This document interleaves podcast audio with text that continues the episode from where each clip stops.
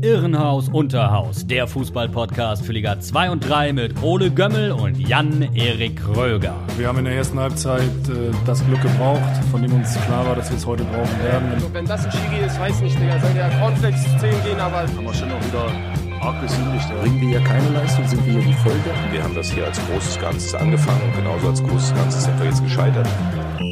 Pfefferfuß. Liebe Hörerinnen und Hörer, herzlich willkommen zu Irrenhaus Unterhaus, dem Zweit- und Drittliga-Podcast von FUMS. Hier ist Ole und ihr wundert euch vielleicht, ähm, ist ja gar nicht Dienstag, warum denn jetzt schon wieder eine neue Folge Irrenhaus Unterhaus? Das hat einen ganz besonderen Grund und zwar das fulminante DFB-Pokalspiel zwischen Holstein Kiel und dem FC Bayern München. Ihr habt es wahrscheinlich alle gesehen oder zumindest alle mitbekommen. Holstein Kiel ist im Elfmeterschießen weitergekommen im DFB-Pokal. In der zweiten Runde war für den FC Bayern München Schluss und ja, das ist natürlich eine Sache, über die wir reden müssen. Nicht nur, weil Holstein Kiel in der zweiten Liga ist und somit in unserem Zuständigkeitsbereich, sondern natürlich auch, weil Jan Erik großer Holstein Kiel-Fan ist, haben wir auch schon häufiger darüber gesprochen. Deswegen ist er heute ein Gast dieser Sendung, nicht unbedingt der Moderator. Und wir haben uns auch noch weitere fachliche Expertise dazu geholt, nämlich äh, Marius Seuke, den kennt ihr vielleicht aus einem anderen Podcast, nämlich von Serie Amore, der Italien-Fußball-Podcast von FUMS. Da redet er auch wöchentlich mit Mario Rica über die Geschehnisse in Serie A, Serie B, Coppa Italia. Gab es ja gestern auch ein paar spektakuläre Spiele. Aber heute ist er als Kiel-Experte da. Für alle, die es nicht wissen, Marius arbeitet bei transfermarkt.de und äh, ja, kümmert sich da auch um Holstein Kiel. Moin Marius. Ja, moin in die Runde. Vielen Dank Hi, für die Marius. Einladung zu diesem besonderen Anlass. ja, genau, du sagst es. Äh, ja, uns, dass du da bist. auf jeden Fall sehr. Vielleicht kannst du einfach mal zum Einstieg erzählen, was ist eigentlich deine Beziehung äh, zu Holstein Kiel? Seit wann verfolgst du den Verein? Und ja, wie ist das alles zustande gekommen? Das äh, liegt ungefähr, sag ich mal, 10, 11 Jahre zurück. Ich äh, bin eigentlich in der HSV-Familie geboren, bin aber, also bin, bin groß geworden, so im, im Speckgürtel von Hamburg, sag ich mal. Bin aber zum Studieren nach Kiel gegangen. Und Ah. ein ähm, Kommilitone, den ich da kennengelernt habe, der hat mich einfach irgendwann mal mitgenommen. Und es ward Liebe, sozusagen. Also äh, hat mich irgendwie gefesselt. Also das war damals dann ja noch Regionalliga, dann dritte Liga mit dem Aufstieg. Und es war tatsächlich auch diese, diese DFB-Pokalsaison, äh, wo ich das erste Mal im Stadion war, wo sie Ah, ja. Mainz und Duisburg und so rausgehauen haben. Ja, Und- schöne Grüße an den Hinterhofsänger-Talk. Ja, genau. ähm, ja, und das ist, das ist halt irgendwie auch, als ich dann Kiel nach drei Jahren wieder verlassen habe, ist das irgendwie hängen geblieben und auch einfach diese, diese Beziehung zu der Gruppe von Leuten, die ich da kennengelernt habe, ähm, mit denen gehe ich halt auch jetzt immer noch gerne ins Stadion und ja, Holstein ist halt einfach ein grundsympathischer, toller Verein. Ach so, also kann man sagen, dass deine, deine journalistische Arbeit auch zusammenhängt mit deiner äh, Zuneigung im privaten Bereich zum Verein einfach. Tatsächlich, also zum einen das und zum anderen auch einfach die räumliche Nähe. Also Transfermarkt sitzt auch in Hamburg und da ist es nicht selbstverständlich, mal für ein Interview nach München oder Köln oder Stuttgart oder was weiß ich zu, äh, zu reisen. Aber nach Kiel kann man halt mal für einen Tag fahren und dann wieder zurückkommen ins Hm. Büro. Da hat sich das irgendwie mal angeboten und ich habe mich zu, ähm, zu Drittliga-Zeiten irgendwann mal, als es, ähm, das war die, die äh, erste Relegationssaison, wo sie dann ja gegen, gegen 60 unverdient München. gescheitert sind. Ja, Ähm, Kai Bülow. ja, genau. ja, aua, aua, aua. Sad, sad. Also die, die eigenen Chancen nicht genutzt und dann, ja, naja, vergessen wir das. Da in, in, im Laufe dieser Saison, wo es dann schon sehr gut lief, habe ich einfach mal bei Holstein angefragt, ob ich ein Interview mit Carsten Neitzel führen kann. Und das hat dann, also das war die unkomplizierteste Interviewanfrage, die ich jemals geführt habe. Äh, Pressesprecher angeschrieben, er hat zurückgeschrieben und zehn Minuten später hat Carsten mich angerufen. Und äh, Ach ja. das Ja. Ja, weiß nicht, so ist das, so ist dann irgendwie der, der Kontakt halt zum Verein zustande gekommen und seitdem lasse ich mich da immer mal wieder blicken, so weit es geht. Ja. hast du irgendwie äh, eine besondere Erinnerung an einen Gesprächspartner, den du mal äh, hattest? Wer war am interessantesten von deinen äh, Gästen? Ich hatte das große Vergnügen, jetzt im, im August mit Ole Werner zu sprechen. Das, mhm. das Interview habe ich auf der Haupttribüne vom Holsteinstadion geführt. Mhm. Und das war ja, herausragend. Also er als Typ so ja. und von der Gesprächsatmosphäre und so her, das äh, ist eine, eine super Erinnerung auf jeden Fall. Ja, ja, für alle, die es lesen wollen, transfermarkt.de, die Seite unseres Vertrauens. Ich glaube, Jan-Erik, du stimmst mir zu, wenn wir sagen, ja. äh, ungefähr 80 Prozent der Inhalte im Podcast, über die wir sprechen, sind äh, ja fundiert auf transfermarkt.de, Analysen, Interviews oder Statistiken. Sehr ja. löblich, vielen ja, Dank. Ja, dazu dafür. kann man eigentlich auch noch eine äh, ne, ne ganz gute treffende Anekdote erzählen. Äh, und zwar Ole und ich äh, haben mal zusammen einen, äh, ja, einen Werkstudentenjob ausgeübt. Wir waren da zeitgleich beschäftigt und äh, es war nicht immer so viel zu tun. Äh, wir hatten unsere Schreibtische direkt äh, ja, gegenüber voneinander und äh, haben dann die wunderbare Tätigkeit Transfermarkt and Chill entdeckt, äh, in Anlehnung an Netflix and Chill und einfach ja uns gegenseitig irgendwelche Facts um die Ohren gehauen, äh, kleine Ratespielchen gespielt, um die Zeit zu überbrücken, hat uns immer großen Spaß gemacht. Also transfermarkt.de begleitet uns schon ja, seit jeher. Das stimmt, ja. Äh, ja, genau, Jan-Erik, einmal kurz zu dir. Ähm, ich ja. will jetzt gar nicht wissen. Ich, ich freue mich eigentlich, dass wir es nicht zusammen geguckt haben, das Spiel gestern, weil sonst hätte ich wahrscheinlich einen Hörsturz heute gehabt. Das könnte ähm, sein. Du bist der Mann, der gestern ganz Eimsbüttel zusammengebrüllt hat, äh, würde ich sagen. Wie hast du das Spiel erlebt? Wie hast du es geschaut? Ja, bevor unfassbar. wir jetzt in die Analyse ähm, gehen. Ja, also ähm, mir fehlen eigentlich immer noch ein bisschen die Worte. Ich habe es äh, zu Hause in meiner ähm, in meiner Wohnung in meiner WG äh, geschaut mit meinem Mitbewohner zusammen, der auch eigentlich äh, Fan des Hamburger SV ist. Äh, aber auch er hatte am Ende Gänsehaut, wie er wie er sagte. Und ähm, ja, war es war irre, was da abging gestern. Äh, Riesenkompliment an die Mannschaft, äh, an den Trainer, an Ole Werner und ähm, natürlich ja, war das Spielglück äh, vorhanden. Äh, Bayern hat in der Verlängerung es nicht geschafft, äh, den in der Luft liegenden Treffer zu erzielen. Ich habe eigentlich sekündlich damit gerechnet, dass er doch noch reinfällt, auch einfach, weil man das äh, als Kieler eigentlich über die letzten Jahre immer so ge gewohnt war, dass äh, am Ende in solchen Phasen dann doch noch der Gegentreffer fällt, wie zum Beispiel auch in der Relegation. Gut, da äh, hat 1860 äh, am Ende angefangen, Fußball zu spielen, aber es ist halt ganz bitter gelaufen damals und äh, ja, mit so einem Gegentreffer hat, hatte ich persönlich gestern auch noch gerechnet. Ähm, der kam nicht und ja, äh, ja sicherlich auch äh, kann man von Glück sprechen, dass Bayern nicht den allerbesten Tag erwischt hatte, gerade defensiv anfällig ja, war, immer wieder Räume auch für Kiel ähm, ja entstanden sind. Ja, also unfassbar, was da gestern passiert ist. Ja, vielleicht einmal bei Marius, äh, wie war es bei dir gestern? Hattest du einen super Fußballtag? Weil ich glaube, die Coppa Italia ging, glaube ich, irgendwann mittags los mit dem, mit dem Interspiel gegen Florenz. Hast du die drei Spiele mitgenommen und dann abends noch Kiel drauf oder wie sah das bei dir aus? Tatsächlich nicht. Ich habe Frühdienst gehabt, der fängt um 6 Uhr morgens an und dann, ja, weiß nicht, als ich, als ich dann durch damit war, war ich nicht, nicht so richtig in der Lage, mich auf ein Fußballspiel zu konzentrieren. Also da, okay. Ähm, weil ich meine, die Zeit dann anderweitig halt bis, äh, bis zum DFB-Pokalspiel totgeschlagen sozusagen. Und aber ja, das war dann. Ja, der, der, der Puls ging zwischenzeitlich wieder so hoch, da, da war die Müdigkeit auf jeden Fall weg. okay. Ja, äh, gehen wir vielleicht einfach mal nochmal vor das Spiel und äh, schauen uns die Ausgangsposition der beiden Mannschaften an, weil ich es jetzt rückblickend eigentlich ziemlich interessant finde. Holstein startete in die Saison mit einer Niederlage gegen Osnabrück. Ähm, haben dort, ja, hatten wir darüber gesprochen, Jan Erik, haben da ganz gute Anlagen gezeigt. Natürlich dieser Sonntagsfreistoß von Kerk ähm, dafür gesorgt, dass das Kiel am Ende verliert. Danach das Unentschieden gegen St. Pauli. Also nicht so ein optimaler Start in die Saison. Auch bei Bayern lief es nicht gut. Ins neue Jahr, gegen, meinst du? Genau, ja klar. Ja, ja sorry. auch gegen, äh, genau, Bayern. Bei Bayern lief es auch nicht so dolle. Sie haben zwar gegen Mainz gewonnen, äh, aber auch eher mit einem recht seltsamen Spielverlauf, haben zur Halbzeit noch zurückgelegen, dann das Ganze noch gedreht und jetzt am Wochenende eine Niederlage gegen Borussia Mönchengladbach hinnehmen müssen. Also bei Bayern war auch nicht alles äh, Friede, Feuer, Eierkuchen. Genau, und das waren sozusagen die Ausgangspositionen, mit denen die beiden Teams ins Spiel gingen. Äh, bei Kiel hat Ole Werner dann in der Aufstellung etwas verändert. Er hat in seinem klassischen 4-1-4-1 eigentlich gespielt, hat aber Mees und Porat für Serra und ähm, Rese. Rese ist reingekommen. Genau, für Serra und Rese. Spiels. Ja. Lee, genau, hat irgendwie als, als Neun, als Spitze äh, fungiert.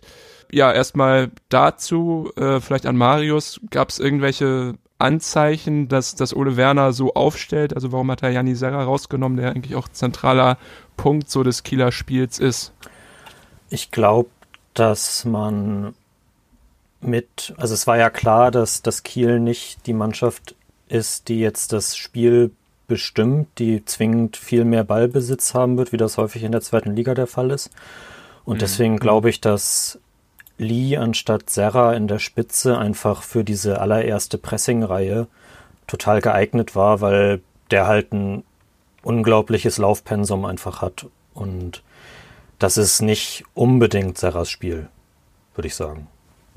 Ja. Ja, Jan-Erik, äh, Gehst du da mit? Oder? Ja, da gehe ich mit. Also, ähm, dass er so aufgestellt hat, äh, wie Marius es gerade schon gesagt hat, spricht dafür, dass äh, Holstein ja nicht damit gerechnet hat, das Spiel machen zu müssen.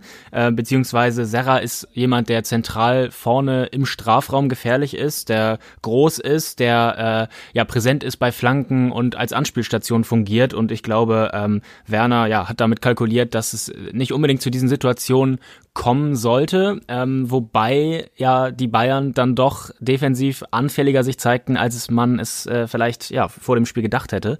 Auf ähm, jeden Fall. Ja. Und Serra kam ja dann später noch rein, aber auch da äh, hat man gesehen, äh, ja, dass dass er andere Qualitäten hat. Also in der Verlängerung zum Beispiel ging es ja darum für Holstein äh, möglichst wenig zuzulassen, äh, tief zu stehen und äh, ja, da sah man dann bei Serra auch, dass er dass er andere Qualitäten hat. Du hast ja noch vermutet am Wochenende beziehungsweise am Montag, dass äh, Bayern mit einer C11 aufläuft gegen Kiel. Das war nicht der Fall, nicht ganz der Fall. Nicht Lewandowski ganz, ja. hat nicht gespielt, äh, für ihn äh, ist Musiala reingekommen, der hat im rechten Mittelfeld gespielt. Gnabry dann so ein bisschen als äh, Spitze wurde, wurde er eingesetzt und Bonassar hat gespielt für Benjamin Pavard aber eigentlich äh, ja, sind die Bayern doch mit einem Kader dort aufgelaufen, wo man gedacht hat, okay, die nehmen es ernst und äh, wollen wir ja auf jeden Fall nichts anbrennen lassen.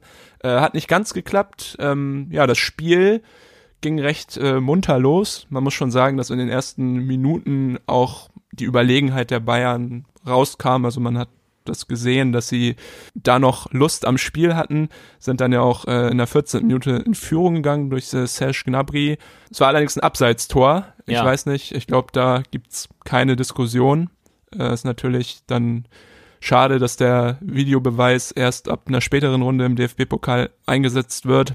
Ja, das Natürlich ist schön. auch eine Sache, die ich nicht verstehe und über die ich mich gerne mal wieder aufrege. Das ist ja inkonsequent ja. irgendwie. Erst ab einer bestimmten okay. Runde den, den war einzuführen im Pokal. Ja, das aber eine andere Thematik. Ja. Vielleicht einmal an Marius äh, die Frage, in der 37. Minute kam der Ausgleich von Finn Bartels. Was ist so zwischen der 14. und 37. passiert, dass Kiel auf einmal Chancen kreiert hat und dann letztendlich auch zum zwischenzeitlichen Ausgleich gekommen ist? Ich glaube, dass die Bayern, nachdem sie den, den Führungstreffer erzielt haben, also übrigens mein, mein Kollege Tobi Kröger von Transfermarkt hat geschrieben, ja, Bayern geht beim Zweitligisten mit Abseitstor in Führung. Jetzt kann man das Spiel eigentlich auch ausmachen. Danke für den, äh, für den Jinx auf jeden Fall. ja. ähm, ich, ich, ich könnte mir vorstellen, dass die Bayern danach halt dann so ein bisschen den eigenen Druck rausgenommen haben und dadurch sich der, der Spielaufbau für Kiel ein bisschen, na, entspannter will ich jetzt nicht sagen, aber ja, lief halt ein bisschen, ein bisschen flüssiger und dann haben sie halt gemerkt, dass die Abstimmung vielleicht in den Defensivreihen der Bayern nicht so on point ist und ja, sie haben nun mal die, die technischen Qualitäten, um dann da auch durchzukommen und ja, ich, ich äh, bin, bin ja kein Trainer oder ich bin auch kein Spieler, ich weiß nicht, was dann in den Köpfen direkt so vor sich geht. Aber man, man merkt das ja, wenn der Gegner verwundbar ist und das steigert dann auch mhm. das eigene Selbstvertrauen, schätze ich mal. Ja. ja. 37. Minute Ausgleich. Du gehst mit einem guten Gefühl in die Halbzeit. Kann man wahrscheinlich von ausgehen, dass Holstein ähm, auch wahrscheinlich selber nicht unbedingt damit gerechnet hat, vor dem Spiel dort so gut mitzuhalten und dann tatsächlich auch ein Tor zu erzielen. Dann wird die zweite Halbzeit angepfiffen, 47. Minute, direkter Freistoß. Äh, Leroy Sané steht 2 zu 1 für die Bayern. Und da habe ich gedacht, okay, das war jetzt irgendwie der Genickbruch, die kommen nicht mehr zurück. Aber es sah ganz anders aus. Ich habe das Gefühl gehabt, äh, als unparteiischer Zuschauer, dass man den Bayern irgendwie ab der 55., 60. Minute angemerkt hat, dass sie überhaupt keinen Bock mehr hatten, da im Schneeregen zu spielen und total lustlos wirkten und dadurch halt dann häufiger wieder das Spiel in Kieler Hände gegeben haben. Klar, offensiv waren sie immer noch äh, gefährlich, aber besonders defensiv und im Spielaufbau äh, ließ das da doch dann teilweise arg zu wünschen übrig, was die Münchner dort angeboten haben. Jan-Erik, wie hast du die zweite Halbzeit erlebt?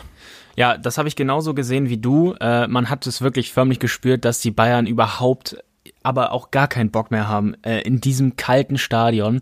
Der Wind äh, peitscht da rein. Wer schon mal in diesem Stadion war und äh, stand, der weiß wirklich, wie kalt das da äh, sein kann äh, bei den richtigen ja, äh, äußeren Umständen. Und so war es ja gestern auch. Es hat geschneit und äh, ja, ich glaube, Douglas Costa, der später noch reinkam, der wird sich wirklich gedacht haben, äh, wie auch der Kommentator gesagt hat, wo bin ich hier nur äh, gelandet? äh, in Kiel, da hat er noch nie vorher von gehört, bei eisigen Temperaturen.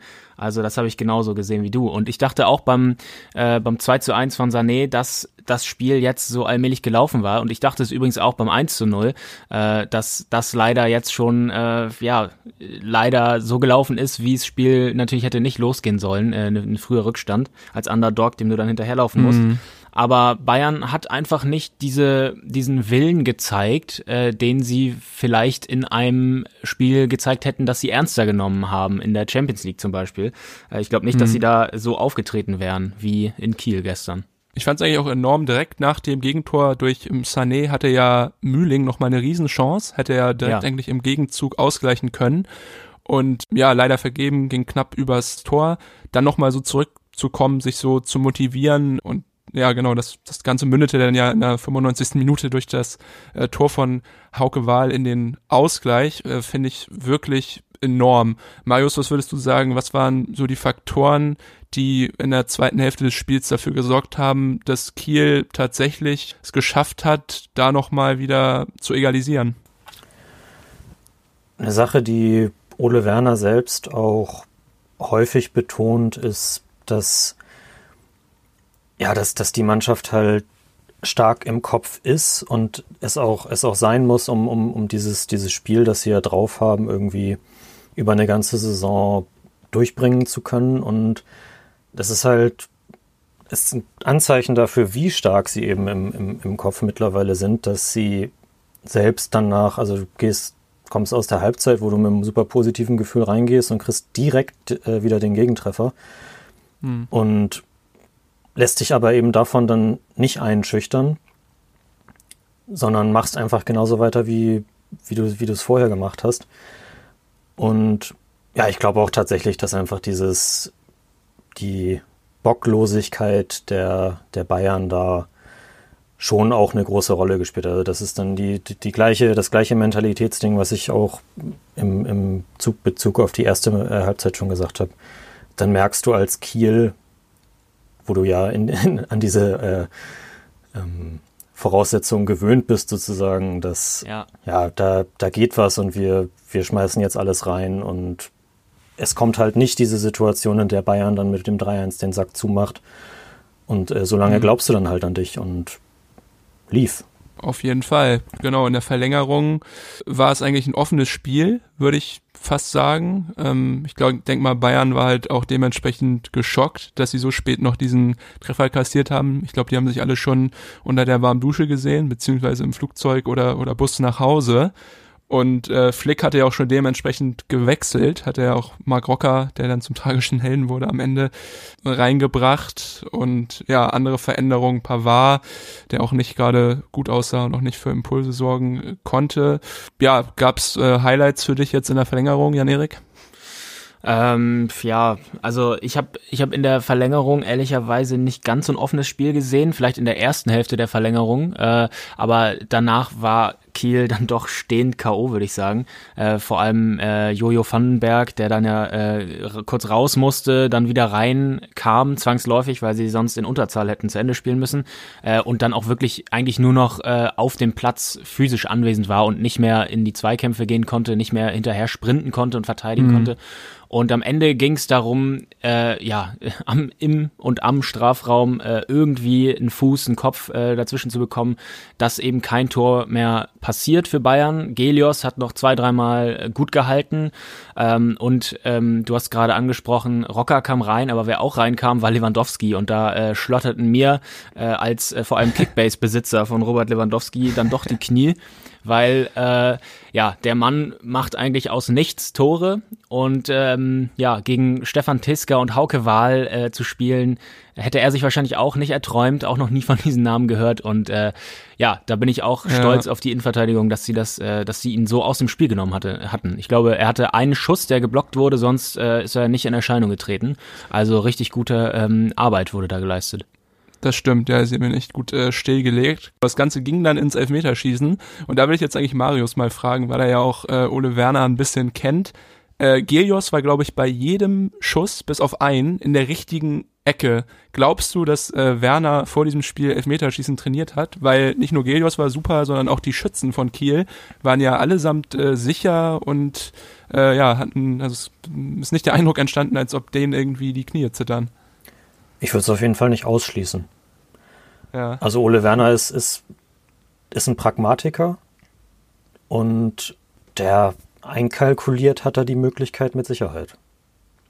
Ich, ich weiß ja. nicht, weiß halt nicht, wie, inwiefern man Elfmeterschießen überhaupt so richtig üben kann dann. Also du hast ja im, im Training diese Drucksituation überhaupt nicht. Naja. Na gut, Gelios hat ja auch immer rausgeschaut. Also da gab's, da hat der Kommentator dann auch gesagt, da gab es dann sicherlich irgendwie mal ein, ein, Anzeichen dafür, wohin der, der Gegner vielleicht schießen würde. Und dazu kommt natürlich, mhm. dass Gelios halt auch, also der hat seine Stärken ganz klar auf der Linie. So die Fußball spielen und rauslaufen, das ist nicht so sein Ding, aber auf der Linie ist er echt super und ja, ja hat sich ausgezahlt. Ich, kann ich bestätigen. Wir hatten ja auch mal in Rostock das Glück, ihn eine Saison äh, im Kasten haben zu dürfen. Ja, dann äh, kam es tatsächlich zum letzten Elfmeter, nachdem Rocker verschoss Finn Bartels. Eine irre Geschichte, ist ja nach äh, Jahren der Abstinenz äh, zu Kiel zurückgekehrt vor der Saison, er war zwischendurch bei St. Pauli, Bremen, Rostock, ähm, genau, so ein bisschen der verlorene Sohn. Kommt, glaube ich, auch aus der Umgebung, wenn nicht sogar direkt aus Kiel. Und ja. der schießt dann dieses entscheidende Tor. Kiel ist weiter, Bayern ist raus. Da sind doch bestimmt alle Dämme bei dir gebrochen, äh, Marius. Auch wenn man es bei deiner äh, ruhigen Stimme und deiner Unaufgeregtheit sich eigentlich nicht vorstellen kann. ich bin jetzt nicht der, der das, der das Haus dann quasi zusammenschreit, wenn dann, wenn dann diese Situation kommt. Also ein, ein Kumpel hat mir äh, danach noch geschrieben, dass, dass die Nachbarn sich bei ihm gemeldet haben, was denn da los war. Das, das war jetzt bei mir nicht der Fall. Da sind die Jungs unter, unter mir in der Wohnung, wenn, wenn der HSV spielt, deutlich lauter, aber ja, ich bin, bin vorm Fernseher auf und ab gelaufen und äh, dann einfach nur quasi glücklich zusammengesackt, als es dann soweit war.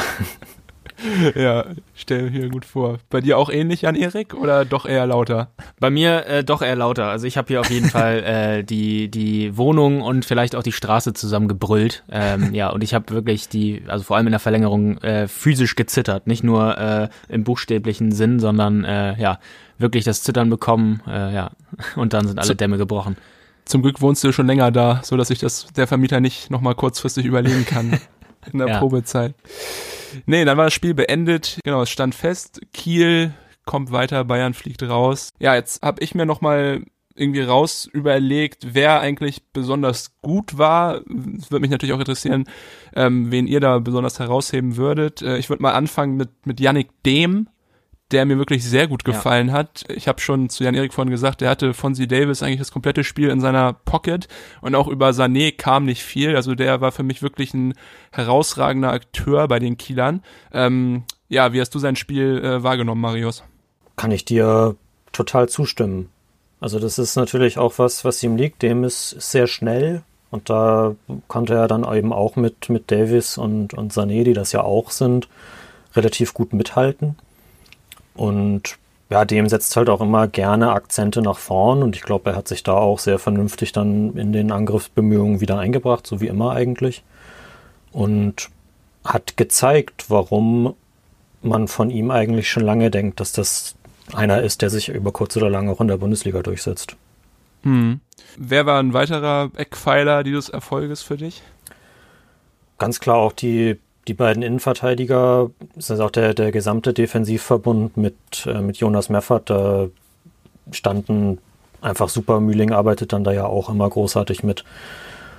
Und ja, es ist schwierig, da finde ich tatsächlich Einzelne herauszuheben, weil die Teamleistung einfach so krass war.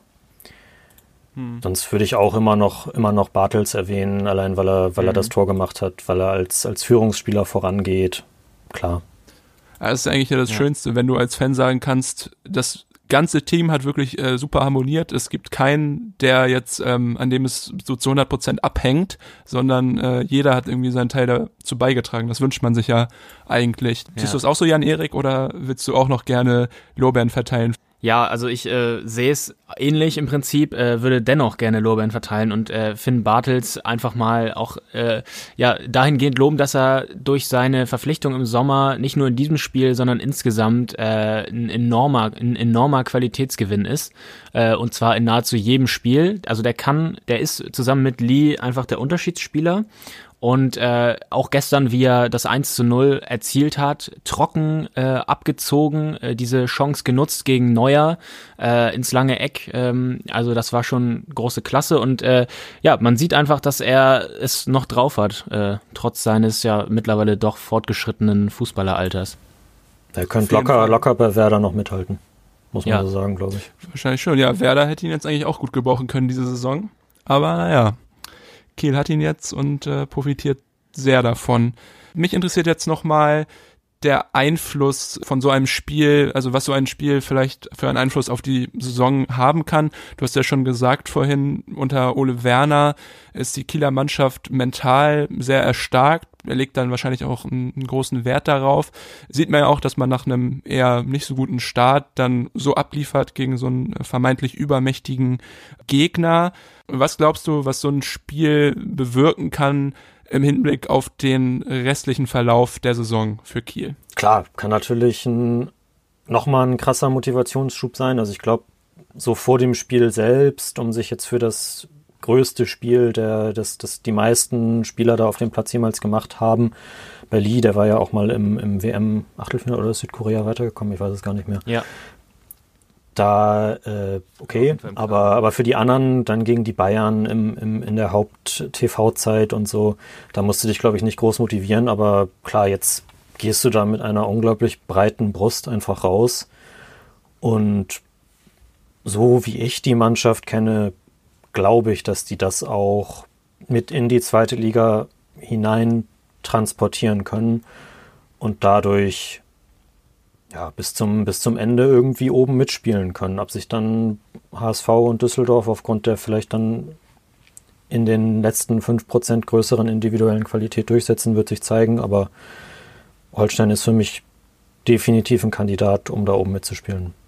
Hm. In der Saison 17, 18 hat Holstein es schon mal geschafft, damals als Aufsteiger direkt äh, Dritter geworden, Relegation gespielt, unter Markus Anfang, dann leider unglücklich verloren gegen Wolfsburg, beziehungsweise nicht äh, aufgestiegen. Am Ende traust du dem Team ja, also das haben wir eigentlich, konnte ich eigentlich schon raushören, dass du dem Team auf jeden Fall den Relegationsplatz äh, zutraust. Vielleicht ist es interessanter zu fragen, ist der Weg, den das Team von Ole Werner beschreitet, ein ähnlicher von dem Team, das Markus Anfang trainierte? Oder ähm, gibt es da Unterschiede in der Trainerphilosophie und wenn ja, vielleicht welche? Von der grundsätzlichen Ausrichtung her ist es sicherlich so, dass das meinte Ole Werner zu mir auch, dass er sicherlich Inspiration sowohl bei, bei Markus Anfang als auch bei äh, Tim Walter mitgenommen hat Er hat er sich aber jetzt insofern weiterentwickelt, dass also die beiden hatten immer Probleme mit der Defensive und Ole Werner hat es jetzt zu dieser Saison geschafft, das halt auch zu stabilisieren, ohne gleichzeitig Offensivpower einzubüßen. Absolut. Deswegen würde ich sagen, dass, dass er da von der Entwicklung her, auch von der Entwicklung der Mannschaft her schon ein Stück weiter ist. Ist ja auch klar, also du gehst jetzt nicht mit einem punktuell verstärkten Aufstiegskader aus der dritten Liga in die Saison, sondern mit einem, der über die Jahre schon gewachsen ist und man verpflichtet jetzt eben auch die, naja gut, man verpflichtet jetzt nicht durchgehend nur gestandene gute Zweitligaspieler, sondern die besten aus der dritten Liga, wie Commander zum Beispiel. Aber mhm. ja, die Mannschaft ist, ist seitdem definitiv gewachsen. Mhm. Jan Erik, du, du bombst schon so ein bisschen äh, ja. zustimmt. Äh, kann ich davon ausgehen, dass du, dass du Marius zustimmst in dem Punkt?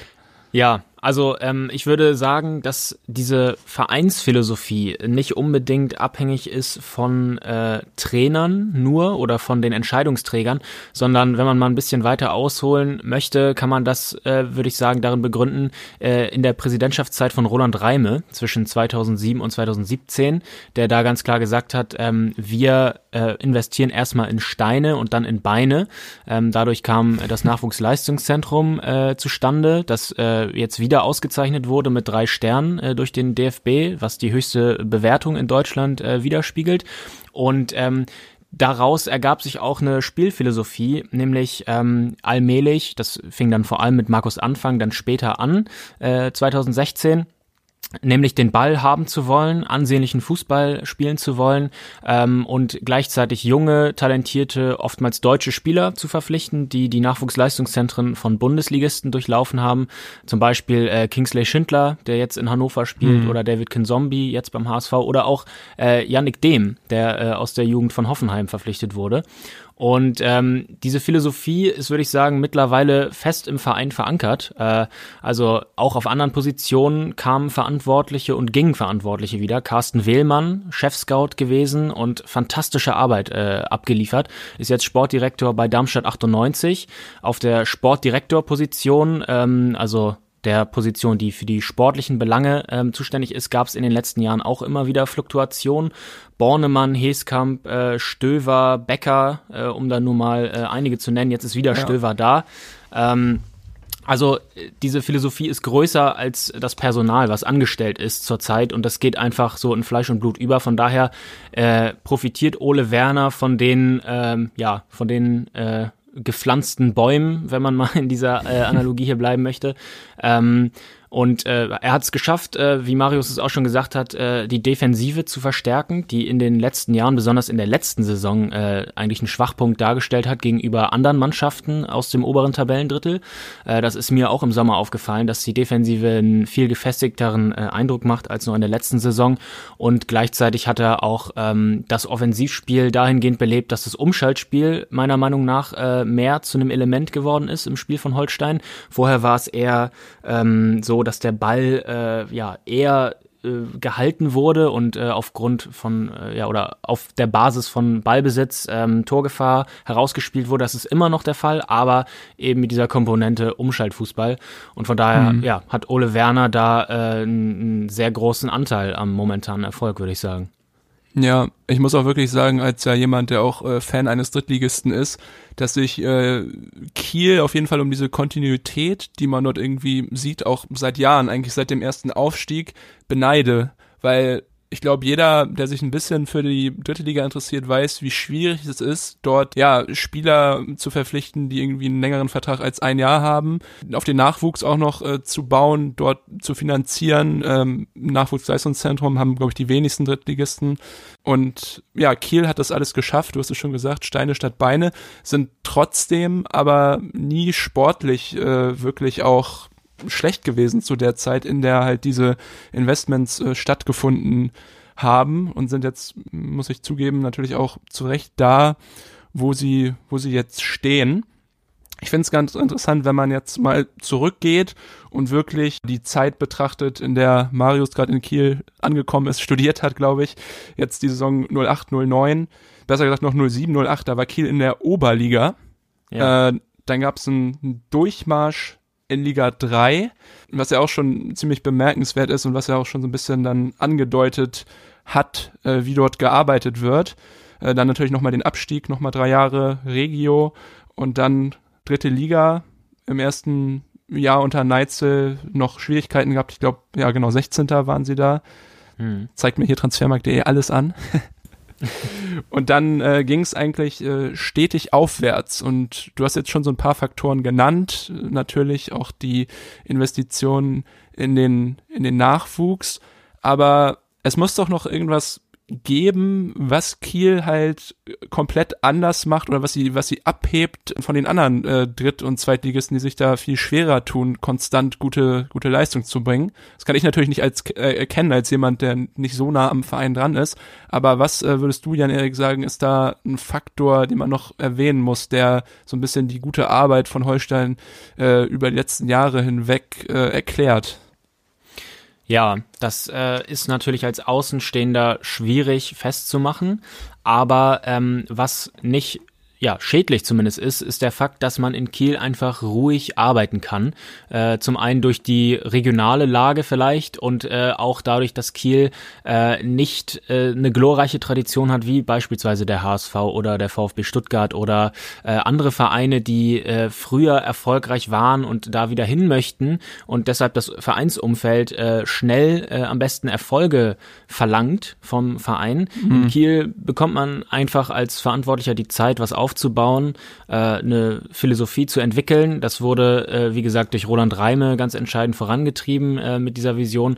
Äh, vorher in dieser Zeit sicherlich auch, äh, als Marius noch in äh, Kiel studiert hat, ähm, war es so, dass er ja, alt, ältere Altstars äh, in Anführungszeichen äh, verpflichtet wurden. Ähm, zum Beispiel äh, ja, Pavel Dotschew äh, wurde mal in den 90ern geholt, André Breitenreiter hat auch mal in Kiel gespielt, Marcel Schied äh, wurde äh, auch mit viel Vorschusslorbeeren verpflichtet, hat auch seine Leistung gebracht. Ähm, aber diese, ja, Einschätzung hat sich dann geändert. Äh, Falco Götz zum Beispiel wurde auch als Trainer geholt in der Saison 2009, 2010 äh, mit einem ja, für für damalige Verhältnisse astronomischen Gehalt. Nee, der Trainer. ist äh, 0809 ist der, ist der gekommen und ist aufgestiegen 0809. In, die dritte Liga sogar. Ja, also er war auf jeden Fall 0910 in der dritten Liga war er auch noch äh, Trainer, wurde dann entlassen. Genau, bis er äh, übernommen hat, ja. Ja, und äh, ja, also das war das war so vorher äh, ja der Weg, den man gegangen ist, bis man sich gedacht hat, äh, ja, das äh, muss man irgendwie doch anders angehen und man hat längerfristigen Erfolg, indem man eben äh, ja junge hungrige Spieler holt statt verdienter ja Allstars. Und äh, ja, der andere Punkt ist eben vielleicht die regionale Lage, nicht im Zentrum der der medialen Aufmerksamkeit unbedingt zu stehen und deshalb ähm, ja ruhige mhm. Arbeit leisten zu können.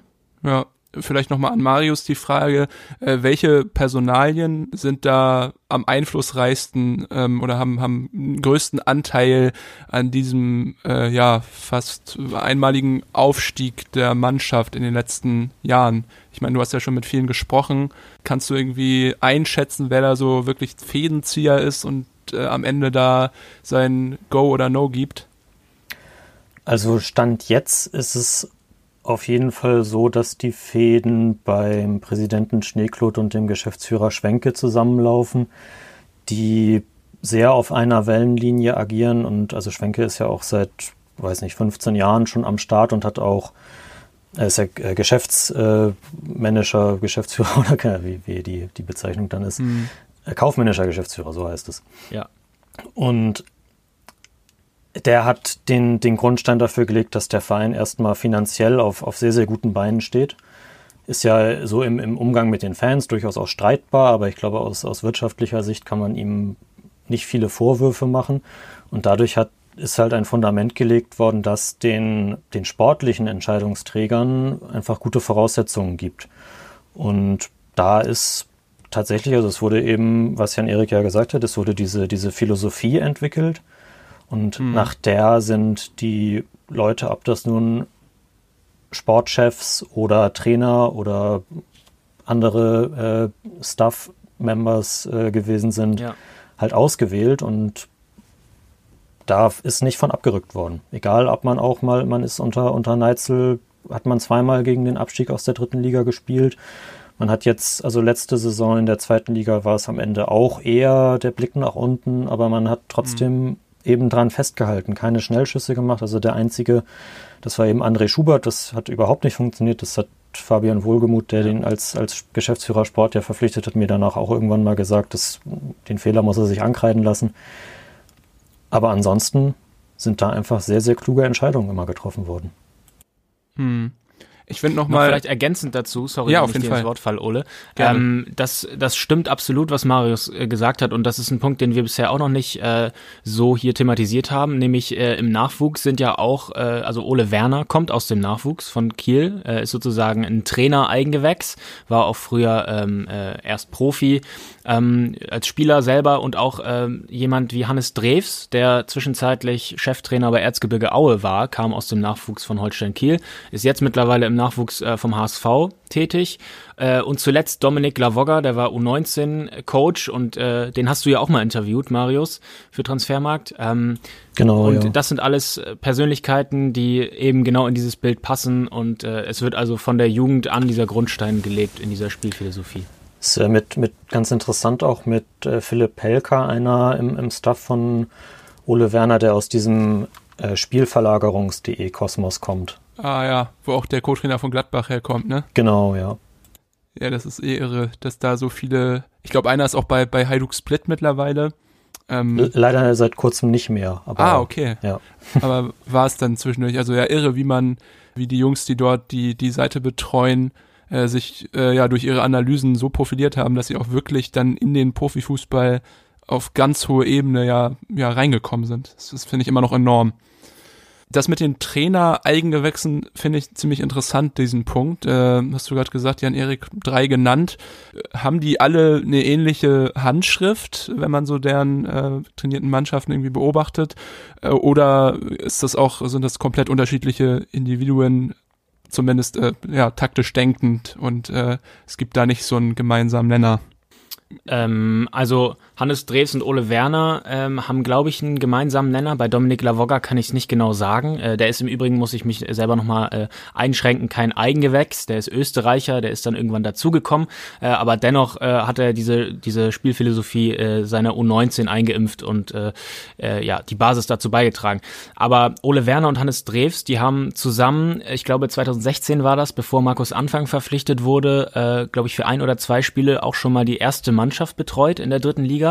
Mhm. Äh, und ähm, ja, das war ein eingespieltes Team damals schon. So hat man sich das, äh, so sah es zumindest aus von außen, ähm, wie eher zwei gleichberechtigte Co-Trainer, die ähm, die gleiche, das gleiche Verständnis vom vom Spiel und wie sie spielen lassen wollen hatten. Ja. Ähm, also bei Drews und Werner würde ich schon sagen, dass sie sich äh, ziemlich ähneln. Ja, ich kann mir vorstellen, jetzt, äh, um nochmal auf Ole Werner, ja, bei ihm ins Detail zu gehen, dass natürlich dieser Sieg gegen Bayern äh, ja ihm eine sehr hohe Aufmerksamkeit beschert. Vielleicht auch von anderen Fußballclubs, die dann am Ende der Saison vielleicht auch auf der Suche sind nach einem neuen Trainer. Marius, äh, du kennst ihn. Wie schätzt du Ole Werner ein? Ist das äh, jemand, der richtig Bock hat, äh, weit hinauszukommen im Fußball? Oder auch einer, der dann sagt, so ja, nee, dieses Regionale hier mit Kiel gefällt mir. Ich äh, bin gerne hier und äh, möchte dem Verein eigentlich auch noch länger erhalten bleiben. Was glaubst du, wo es für ihn noch so hingeht? Ich könnte mir schon vorstellen, dass er irgendwann mal sagt, okay, ich äh, mache jetzt doch noch mal was anderes, gehe zu einem größeren Verein, aber der Zeitpunkt, den sehe ich jetzt absolut noch nicht gekommen. Ich glaube, dass, dass es Interesse geben wird, glaube ich auch, aber mhm. dass das für ihn dann noch nicht das Ding ist, wo, wo er jetzt, weiß nicht, nächsten Sommer schon sagt, okay, ciao, so. Der, er kommt aus, aus Preetz, äh, ist direkt neben Kiel ja. und ist, ist seit, seit immer schon irgendwie in, in diesem Verein und er ist, er ist tatsächlich auch ein, auch ein Fan dieses Vereins so und ich glaube, der ist jetzt aktuell da, wo er ist, total glücklich. Das passt auch alles einfach super zu, zu seinem, zu seinem Naturell irgendwie. Also er ist ja echt so ein, weiß nicht, so, so ein bisschen so ein norddeutsches Klischee, so das bei, bei Finn Bartels auch genauso. Die könnte man weiß nicht, ohne Probleme neben ähm, Jan Fedder möge in Frieden ruhen, äh, ins, ins, ins Großstadtrevier stellen und man würde nicht merken, dass das, dass das keine Schauspieler sind. Also das passt ja. einfach. Ja. ja. Sehr gut. Ja, bei Ole Werner ähm, ist es auch so, ich glaube, dass er aus seiner persönlichen Erfahrung äh, auch vielleicht daraus seine Schlüsse ziehen kann, doch erstmal noch bei Holstein zu bleiben, weil er ist selber als junger Spieler zu Hertha BSC, äh, glaube ich, gewechselt äh, in den Nachwuchs, äh, ist dort nicht glücklich geworden und ist dann wieder zurückgekommen über Umwege. Äh, also wahrscheinlich ähm, kann ich mir mhm. gut vorstellen, dass er auch erstmal noch bei Holstein bleibt, zumal er ja auch gerade Erfolg hat, eine ja. persönliche Verbindung zum Verein hat und sich wohlfühlt. Ich habe bloß immer halt in Erinnerung, halt, ich glaube, wenn du als Zweit- bzw. Drittliga Trainer so sehr opportunistisch bist, kannst du auch, glaube ich, nach einer guten Saison die, die Möglichkeit wahrnehmen. Siehe halt Heiko Herrlich oder äh, ja, Domenico mhm. Tedesco, die ja auch jetzt äh, nicht mal irgendwie so super überragende Leistungen gebracht haben mit ihren Teams, aber dann, ja, wie gesagt, zu, zu Schalke beziehungsweise Leverkusen äh, gewechselt sind. Aber ja, wie er so von ihm berichtet oder gerade auch du, Marius, den, den Eindruck, den ich jetzt da bekomme von dir aus den Erzählungen, ja, sieht es nicht so aus, dass, dass Werner vielleicht der ist, der so opportunistisch ist und jetzt schon direkt versucht, im Sommer abzuhauen. Apropos Sommer ist natürlich jetzt auch äh, eine Frage, die ich stellen muss äh, und äh, ich euch auch bitte, das noch ein bisschen zu konkretisieren. Vielleicht Jan-Erik, äh, fang gerne mal an damit. Ja, was glaubst du, wo Holstein am Ende am Ende steht? Glaubst du, du kannst am Ende den Aufstieg in die Bundesliga feiern oder reicht's immer noch nicht ganz? Zu was würdest du dich hinreißen lassen? Zu welcher Prognose? Also es ist äh, schwierig, das auf diese Saison zu beschränken, aber ich bin jemand, der auch schon seit ein, zwei Jahren sagt, dass ich mir sicher bin, dass ich Holstein nochmal in der Bundesliga sehe und zwar in den nächsten ja, Jahren auf jeden Fall äh, in naher Zukunft. Ähm, ich bin mir nicht sicher, ob sie es in dieser Saison schon schaffen. Äh, der Erfolg jetzt im DFB-Pokal äh, hat gezeigt, wozu die Mannschaft fähig ist und äh, es gibt auch Parallelen zu anderen Vereinen, die äh, gute Pokalsaisons, äh, Zweitligisten, die gute Pokalsaisons äh, abgeliefert haben und dann auch in der Liga aufgestiegen sind oder bis zum Ende oben mitgespielt haben. Bestes Beispiel in der letzten Saison Heidenheim oder auch 2012 Kräuter Fürth. Die äh, sind glaube ich, damals bis ins Halbfinale gekommen äh, und an Borussia Dortmund gescheitert. Die sind in dem gleichen Jahr auch aufgestiegen in die Bundesliga. Mhm. Äh, also solche Parallelen gibt's immer. Äh, Saarbrücken letztes Jahr auch ein Beispiel, die sind dann in die dritte Liga aufgestiegen. Ähm, das kann also eine Mannschaft wirklich beflügeln, auch für die, für die Liga, solche Erfolge. Und warum nicht? Warum nicht schon in diesem Jahr? Ähm, ich bin auch jemand, der sagt, äh, dass die Mannschaft sich jetzt zum ersten Mal seit zwei, drei Jahren wieder äh, verstärkt hat, statt ähm, wichtige Spieler abgegeben haben zu müssen. Äh, Finn Bartels kam dazu, äh, Jesung Lee ist nicht gewechselt. Äh, dafür wird das jetzt, äh, so scheint es ja zumindest im Augenblick, äh, im Sommer tun, ablösefrei. Äh, aber sonst in den letzten Jahren, vor allem nach der Saison 2018, wo man auch schon fast aufgestiegen ist, sind wichtige Säulen abhanden gekommen. Das war in diesem Sommer nicht der Fall. Äh, hm. Und deshalb ähm, sehe ich im Moment keinen Grund, warum Holstein nicht bis zum Ende ganz oben äh, um die vorderen Plätze mitspielen soll. Ja, Marius, wie hältst du es mit Prognosen? Auch so forsch wie Jan Erik oder doch eher noch ein bisschen defensiver? Ja, ich habe es ja vorhin schon angedeutet, dass ich glaube, dass die Mannschaft auf jeden Fall bis zum Ende oben mitspielt.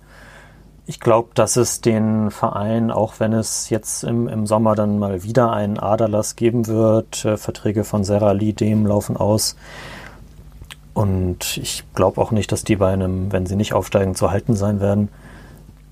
Dann wirft das die Mannschaft, den Verein nicht so weit zurück, als dass man dann, weiß nicht, nächste Saison, weiß nicht, spielt man dann vielleicht im Mittelfeld und dann wieder oben mit. Also es ist, glaube ich, immer mhm. so von der Entwicklung, das hatte mir zu seiner Zeit äh, in der dritten Liga damals Ralf Becker auch mal gesagt, dass, dass, dass man halt so plant irgendwie. Wir haben, wir, sie nehmen einen gewissen Zeitraum und sagen, dann wollen wir halt dieses Ziel erreichen. Wenn es ein, zwei Jahre früher ist, ist es natürlich super.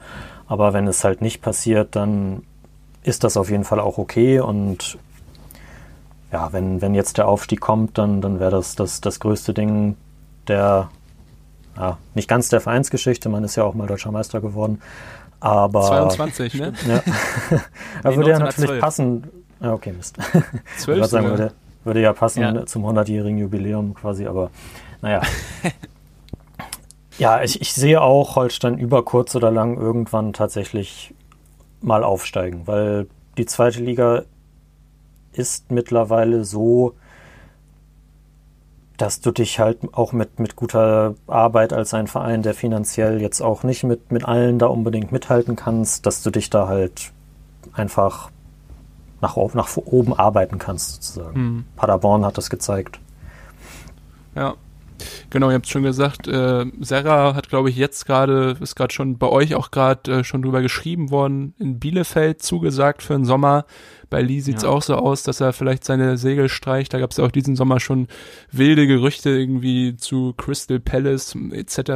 Aber es wäre natürlich schön, äh, wenn genau Kiel halt äh, diese Philosophie fortsetzen kann und dann halt Spieler auch wieder verpflichten kann, die das dann kompensieren, die Lücken, die dann da gerissen werden. Wenn wir jetzt mal in die unmittelbare Zukunft äh, schauen, und zwar auf nächsten Sonntag, da geht's für Holstein gegen den Karlsruher SC. Das ist eine Mannschaft, die jetzt eigentlich recht gut in Schwung gekommen ist. Die haben ihre letzten zwei Spiele gewonnen. Äh, Jan-Erik, kurz deine Einschätzung. Kiel gegen den KSC. Was rechnest du dir da aus? Ja, also an sich rechne ich da äh, für Kiel schon ja drei Punkte. Bin ich optimistisch, dass drei Punkte erreicht werden könnten. Wenn jetzt das äh, das Pokalspiel nicht gewesen wäre, da ist natürlich die Frage, wie viel Körner da gelassen wurden äh, über ja. 120 Minuten.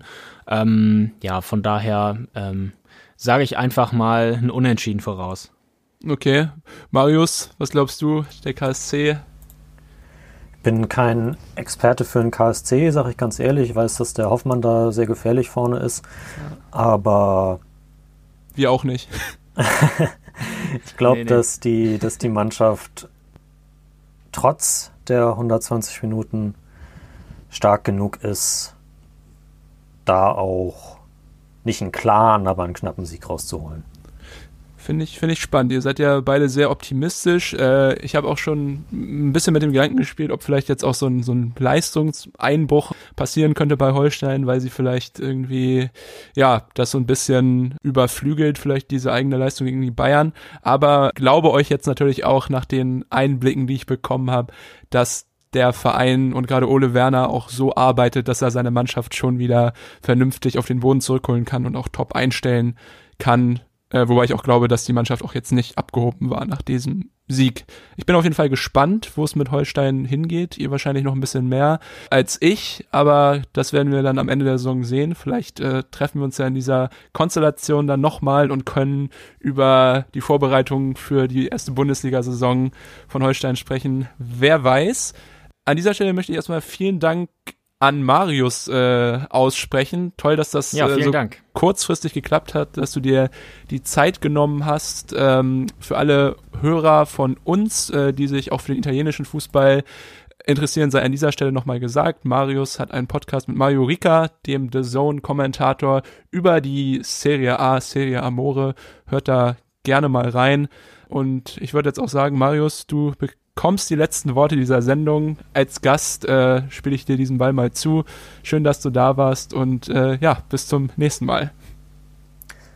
Jo, äh, vielen Dank für die ob des, äh, des Ergebnisses kurzfristige Einladung. Äh, das hat mir sehr viel Spaß gemacht und das je nach äh, Ausgang der Saison können wir sehr, sehr gerne wieder machen. Absolut, würde, würde mich freuen. Und wenn Holstein nicht aufsteigen sollte, dann sehen wir uns vielleicht nächste Saison, wenn es dann zum Spiel gegen Rostock kommt. Den, trotz aller Ostsee-Rivalität äh, gönne ich Hansa auch den Aufstieg in die zweite Liga. Das sind sehr persönliche Worte zum Abschied. Vielen Dank. Das hört der Ole doch gerne. Ne? Ja, ja. ja auch äh, genau, Jan-Erik an dich. Wir hören uns am Montag wieder. Die Folge kommt wie gewohnt um 0 Uhr von Montag auf Dienstag raus für euch. Dann wieder mit dem Alltagsgeschehen in der zweiten und dritten Liga. Bis dahin macht's gut, habt ein schönes Wochenende und bis bald. Tschüss. Macht's gut.